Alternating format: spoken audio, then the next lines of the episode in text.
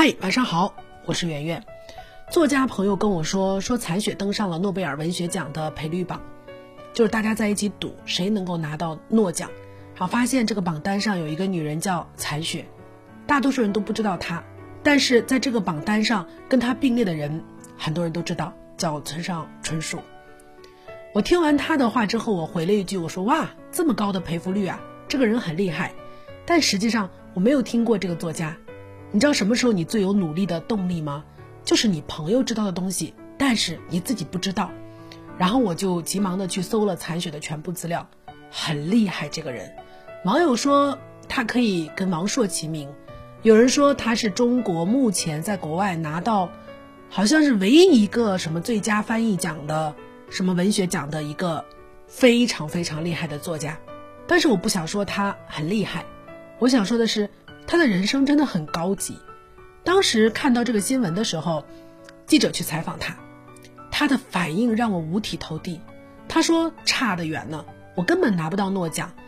不是说没有信心，这个事情跟信心没有关系。信心是对写作的信心，但是得一个奖，什么因素都有，你根本预料不到。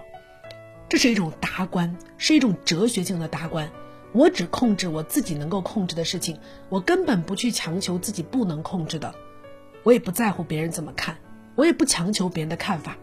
但是震撼到我的是下面一段话，他说他自己从北京搬过去西双版纳已经有两年了，他说我都坚持了三四十年每天写作了，因为我都快六十六岁、六十七岁了，不是说长沙人的平均寿命才七十二、七十三吗？还不赶快搞，哪里我都不想去。我就是在家里搞创作，这种生存状态太令人羡慕了。一个人要非常珍惜自己的才华，极致的热爱自己做的事情，才会如此珍惜时间。他根本不在意外在的一切，他只在乎自己的作品。写作对他来说就是最幸福和最应该做的事情，没有其他选择，只有写作，其他什么都不做。这样的人生才是顺的，不别扭的，不痛苦的。可能是我本人太励志啊。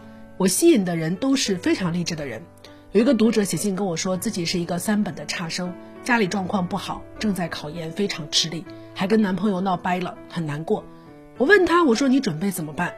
他说我一定会努力下去的，我会抽时间陪男朋友，然后每天自律的早起学习。我听他表完决心之后，突然觉得很难过。我觉得这样的小孩跟那种家境优渥的孩子比起来太可怜了。有些孩子的人生自由到。可以散漫的探索，然后做自己想做的。他们不喜欢的时候有资格喊累，有底气放弃，所以他们有机会成为事业的主人。他们可以选择事业，而有些人呢，只能够成为生活和理想的奴隶，自己手上就拿着一个小鞭子，天天的抽打自己，像一个陀螺一样前进，前进，前进。主人跟奴隶，谁更容易在生活当中取得成功？残雪，这位女作家，她就是人生的主人，她什么都不想搞，只搞自己最爱的事情。他唯一的对手就是时间本身，这种人不杰出很难的。我们当中有多少人有这样的想法？我余生只剩下这些年头，我要抓紧做完自己想做的事。我还没有达到残血的状态，偶尔也会颓和累，但是我也在最大程度上做出了自己的选择，选择了自己喜欢的事情。所以，当我那些痛苦的朋友问我赚钱之道的时候，问我是不是很努力的时候，我都没有办法回答。我觉得最累的是他们。不是我这样的人，因为我的人生除了事情本身，也是只有时间这一个敌人。真正的励志不是我什么都想做，但我只能在这儿努力着，而是我只想努力，什么都不想做。晚安。